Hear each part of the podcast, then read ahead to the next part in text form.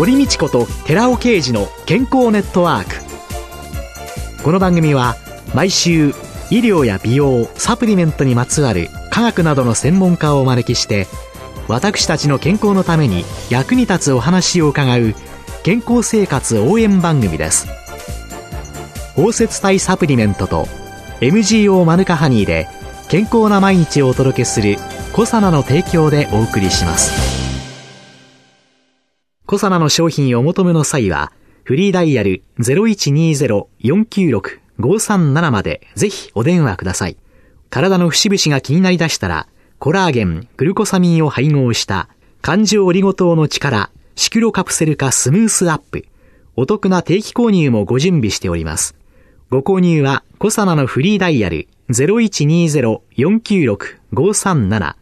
専任スタッフが商品に関するお問い合わせ、ご質問にもお答えいたします。コサナのフリーダイヤル0120-496-537 0120-496-537皆様のお電話をお待ちしています。こんにちは、堀道子です。今月はトレーナーで株式会社体ラボ代表取締役の比嘉和夫さんをゲストに迎えて正しい筋トレ、ダイエットと健康と題してお送りしております。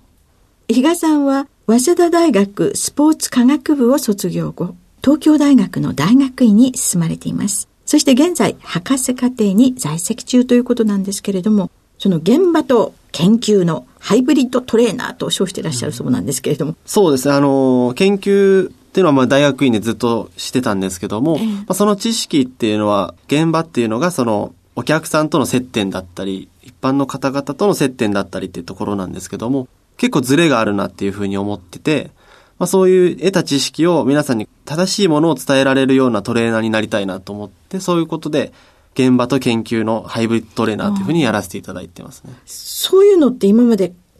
えてもみなかった。うん。経験的に筋トレすると筋肉大きくなりますよ、ぐらいにしか思ってなかったんですけれども、筋トレっていうものを科学的にみんなが意識してすることっていうのと、何も考えないでやるのとでは、やっぱりその到達効果っていうのは違ってくるんですかね、うん、違うと思いますね。その、一番初めに間違ったことやると、全然違う体になっちゃったりっていうのがあると思うので、うん、科学的に正しい知識を持っているっていうのは大事だと思います。実際にその研究の場と現場っていうのは今具体的にどんなところでどういうことをなさってるんですか、はい、個人に対するトレーニング指導、ダイエット指導だったりっていうのはもうメインでやらせていただいてるんですけども、ちょっとラグビーの関係の仕事とかもやらせていただいたりとか、アスリートっていうのもお客さんの中にはいっぱいいて、筋肉のことを細胞レベルでしっかりこう理解できていれば、どなたに対してもどういった動きがどういったメカニズムに生まれてどういった効果が出てくるっていうのがわかるので、その幅は広くできてますね。その対応というか、お客さんに対してアプローチはできてるので。そうか、すっごい筋肉いっぱいいろいろ使うアスリートみたいな人と、はい、私みたいなおばはんでも、結局筋肉のどこをどうしたいかによって、そうですね。うん。筋肉のレベルで話をするわけだから、はい、そこは同じですもんね。そうですね。そうするとどこを増やしたいか、どこを強化したいか、によってオールマイティ。そうですね。これまで本当に多くの人たちのダイエットを成功に導かれた、はい、というふうに伺ってるんですけれども、はい、大体どのくらいでどのくらい効果が出てくるものなんですか？大体3ヶ月ぐらいで10キロぐらいっていうのが、大体平均になってますね。皆さん10キロぐらいポンポン痩せてっちゃってるので。3ヶ月で10キロ、そうですね。これは今月ずっと教えていただいてきた、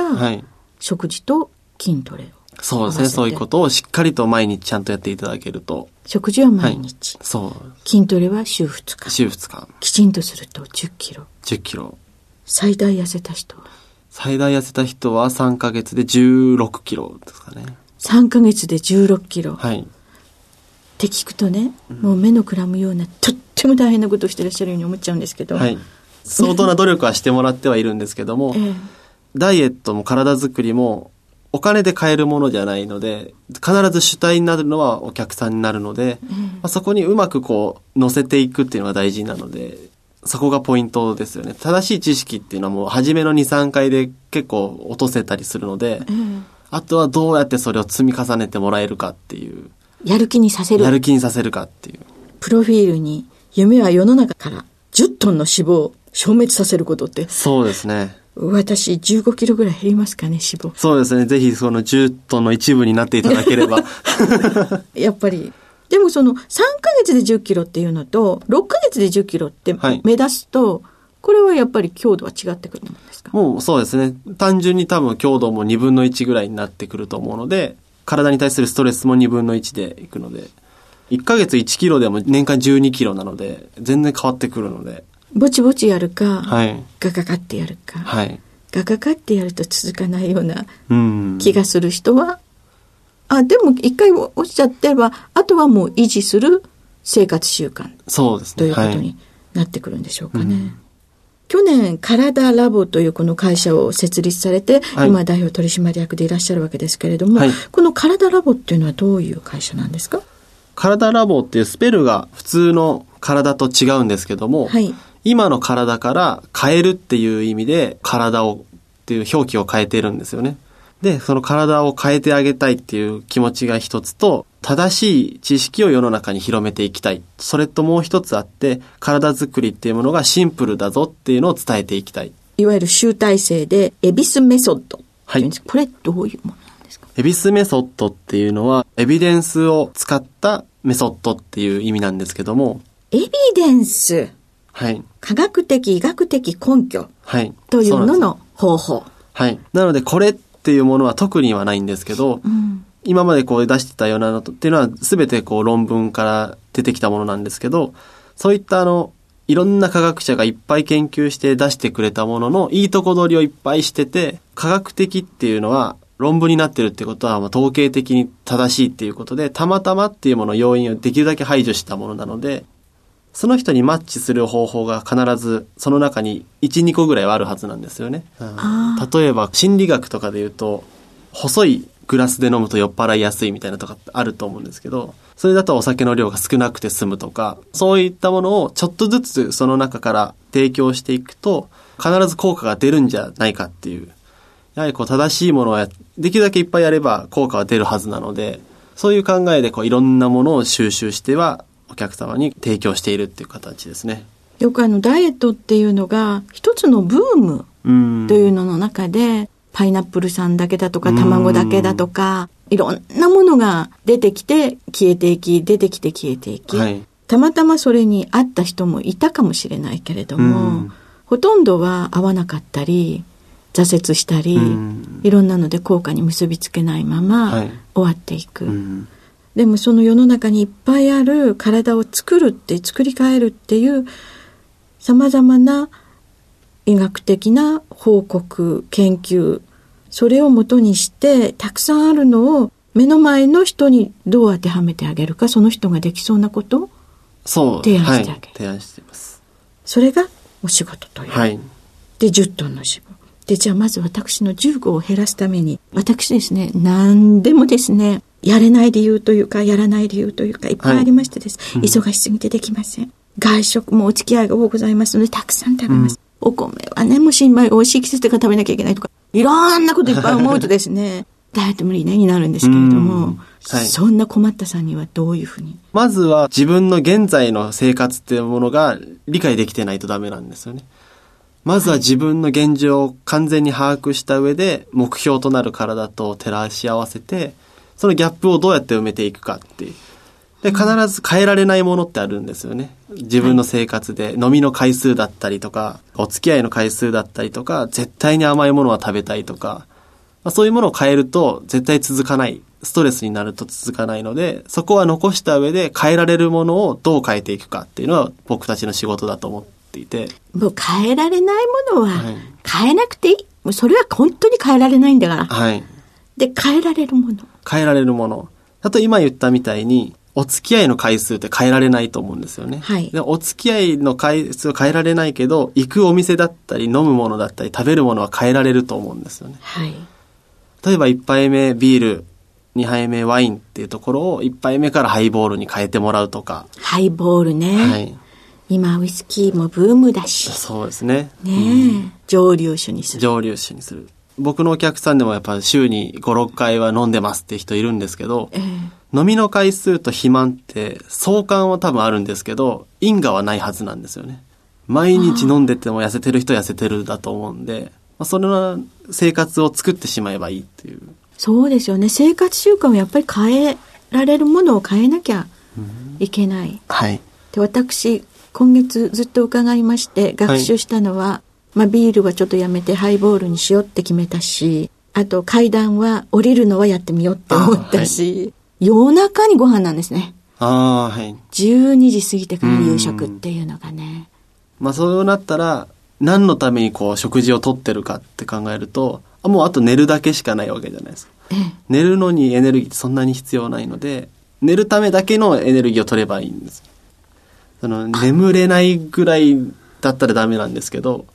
あこのぐらいお腹食べてたら、あ、もう眠れるなっていうぐらい取って、次の朝また仕切り直しで食べるとか、そういう風な考え方をするといいと思いますね。お腹が空いて眠れないからとか、っていうので、ガーンと頑張って一番ヘビーなものを食べてしまっているのですが、はい。そうか、眠れるだけだから、うん眠るためのの量だけ取ればいいんだって。そねはいうんそしてそれがある時、体重が減り、そしてそれ以降、減ったも増えもしない、うん平行状態の理想なものにそうですね。はい。生活習慣がうん変わっていく。うん考えてみることにします。今後の研究テーマとか、あるいはビジネスの課題とか、何かありますか？セミナー活動だったりっていうのを結構やらせていただいてまして、ええ。今そちらに尽くしてるんですけども、先ほど言ったお酒を飲みながらでも痩せる方法だったりとか、考え方、基本はこれだけだよっていう考え方とか、ええそういったもののこうセミナー活動をいろんな企業さんでやらせていただいてますね。はい。で、あの、最後にその著書なんか、と来年の2月ぐらいにあのビジネスマン向けのダイエット本っていうものを出そうと思ってまして、ダイエット本というか体作りですかね。体作り、はいビジネスマンの。そうです。体が資本だよっていう、こうなんでトレーニングしないのみたいな、こう、そういった本を書かせていただこうと思ってますね。はい。はい、ありがとうございました。今月はトレーナーで株式会社体ラボ代表取締役の比嘉和夫さんをゲストに迎えて、正しい筋トレ、ダイエットと健康と題してお話を伺いました。ありがとうございました。ありがとうございました。続いて、寺尾啓二の研究者コラムのコーナーです。お話は、小佐奈社長で神戸大学医学部客員教授の寺尾啓二さんです。こんにちは、寺尾啓二です。今週は、体力の劣る日本人アスリートのためのスポーツ栄養学、Rα リポ酸とコエンザミ Q10 によるエネルギー産生についてお話しさせていただきます。Rα リポ酸もコエンザミ Q10 も20歳を境に生体内での生産量は低下していきます。Rα リポ酸は糖代謝のための歩酵素として働き、コエンザイム Q10 は電子伝達系において ATP 産生、つまりエネルギー産生、エネルギーの通貨である ATP 産生のための歩酵素として働くものですから、この体内の2成分が減少すると、糖代謝はうまくいかず、体の中には糖質や脂質などの栄養分が滞るようになります。挙句の果てには、メタボリックシンドロームや糖尿病を患う人も増えてくるわけです。で、また、エネルギー産生がうまくいかないということから、トップアスリートたちもコエンザミ Q10、Rα リポ酸が減ってくる30代を過ぎると引退していくということになります。そこで、この2成分を同時に摂取することを私は提案したいと思います。ブドウ糖からのエネルギー変換がスムーズになると、トップアスリートたちは30歳、40歳を過ぎても引退する必要はないのです。実際にこのような検討があります。コエンザミ Q10、ガンマ宿敵ストリン包摂体、アルファリポ酸、ガンマ宿敵ストリン包摂体。このガンマ宿敵ストリン包摂体っていうのは、コエンザミ Q10 とアルファリポ酸を体内に吸収しやすくするために利用されているもので、コエンザミ Q10 とアルファリポ酸を体の中に入れる目的であります。これを同時摂取すると、疲労回復に対する相乗作用がありまして、これはマウス限界遊泳時間の測定によって調べた結果があります。具体的には、マウスにこういった危険物質ですね。リポ酸とかコエンザミ Q10 を蛍光ゾンデで投与した30分後に遊泳させるんですけども、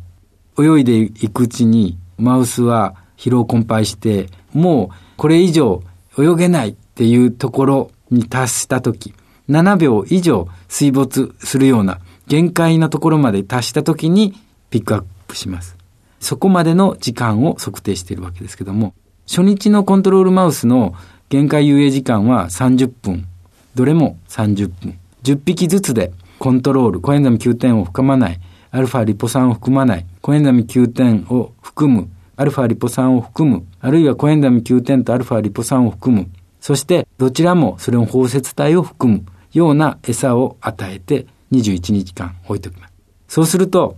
他の場合は30分が少しずつアップするんですけども、コエンザミ Q10 とアルファリポ酸をガンマシコデキストリンで包摂体にして併用したマウスは30分泳いでいたのが90分泳ぐようになった。3倍の90分まで上昇したという、このような報告があるわけです。2000年の福岡で行われた国際水泳選手権において、オーストラリアのグランドハケット選手が世界タイムを大きく更新した際に、コエンザミ Q10 サプリメントを摂取していたっていうことが明らかになりました。で、そういったことを言いまして、世界のアスリートたちは、現在ではほとんどコエンザミ Q10 はサプリメントを飲むことっていうのは常識になっています。私は、ぜひとも日本のアスリートたちは、コエンザイム Q10 だけではなくて、Rα リポ酸も併用したサプリメントを飲んでもらいたいと思います。そして2020年の東京で開かれるオリンピックで日本人のアスリートとして頑張ってほしいと思うんです。この Rα リポ酸塩もコエンザイム Q10 も生体内にもともとある物質ですからドーピングとはなりません。ここでもう一度言いますけども、コエンザミ Q10 吸収性が低い、Rα リポ酸安定性が低いためにこれも吸収性が低い。こういったものをガンマ宿敵ソリンで包摂化したものを立書に摂取することをお勧めします。お話は小佐奈社長で神戸大学医学部客員教授の寺尾啓二さんでした。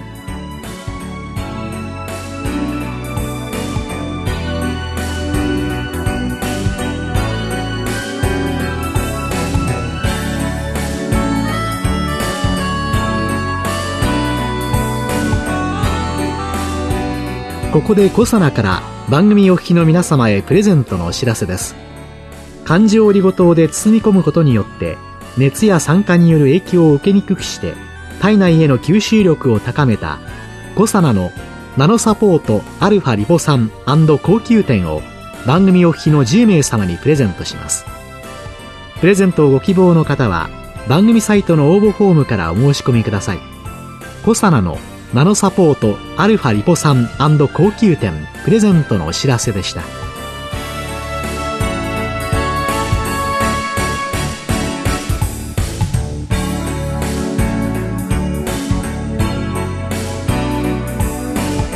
堀道子と寺尾啓二の健康ネットワーク。